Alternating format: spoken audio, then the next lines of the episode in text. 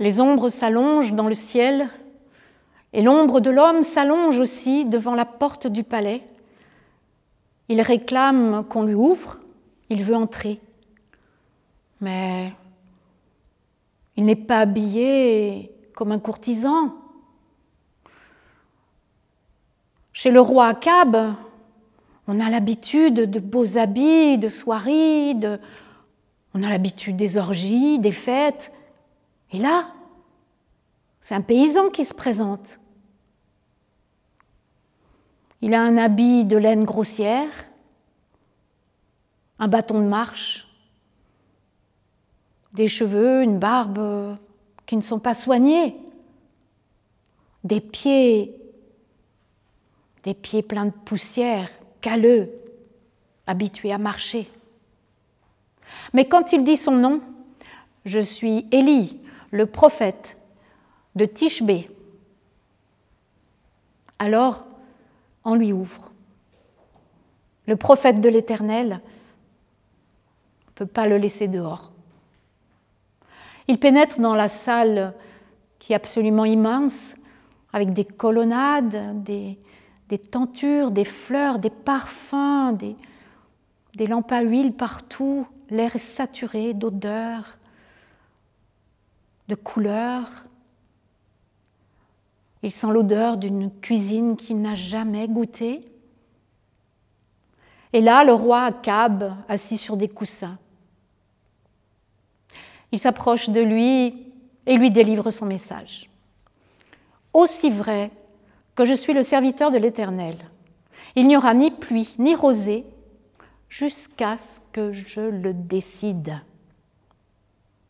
Et puis, l'homme s'enfuit. Il disparaît dans la nuit qui est tombée.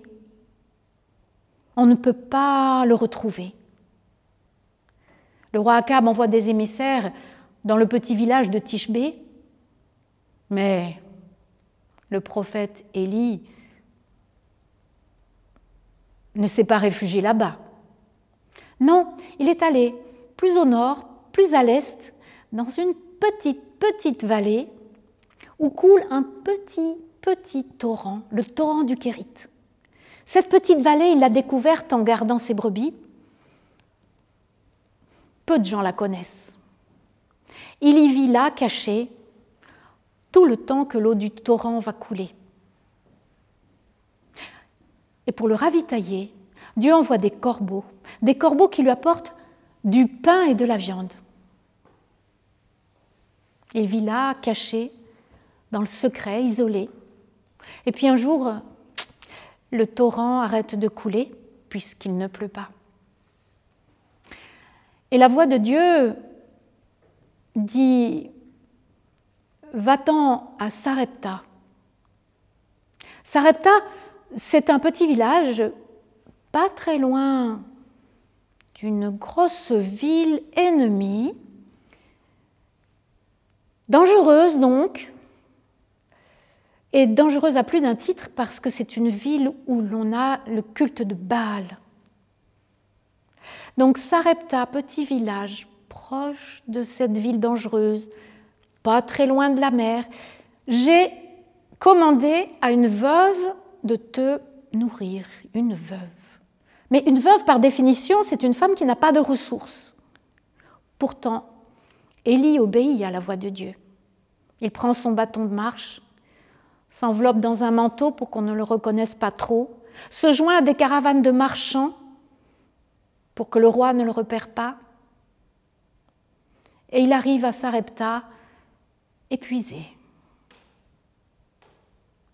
Non loin du village, il voit une femme avec un petit enfant. Elle ramasse du bois mort. D'une voix faible, Élie lui dit S'il te plaît, à boire. Et la femme fait trois pas pour aller chercher de l'eau, mais Élie rajoute Et un morceau de pain, s'il te plaît. Alors là, la femme pose le bois qu'elle a ramassé, elle prend la main de son petit garçon, elle se rapproche d'Élie. Il s'est assis sur un rocher, et quand il la voit de près, il voit qu'elle est maigre, elle a des cernes sous les yeux, Et elle lui dit, je n'ai plus qu'un peu d'huile dans une cruche et un peu de farine dans un pot. Le Seigneur que tu sais, le Seigneur que tu sers en est témoin. Je n'ai plus que ça. J'ai de quoi faire une galette de pain pour mon fils et pour moi, et après on mourra. Élie la regarde avec bonté. Il a compris le plan de l'Éternel. Tu vas d'abord aller faire une petite galette de pain pour moi, s'il te plaît. Et après, tu verras, il y aura toujours de l'huile dans ton pot et de la farine. Et tu pourras faire une autre galette pour toi et pour ton fils. Et tout le temps que je serai avec vous, l'huile ne s'épuisera pas, la farine non plus. Alors la femme s'en va, avec son fagot, sur la tête et l'enfant au bout de sa main. Elle fait un petit pain, elle apporte à Élie, et puis un autre pour elle et son fils. Et il reste encore de l'huile, et il reste encore de la farine. Et tout le temps qu'Élie restera là, l'huile ne s'épuisera pas, la farine non plus, comme l'Éternel l'a dit.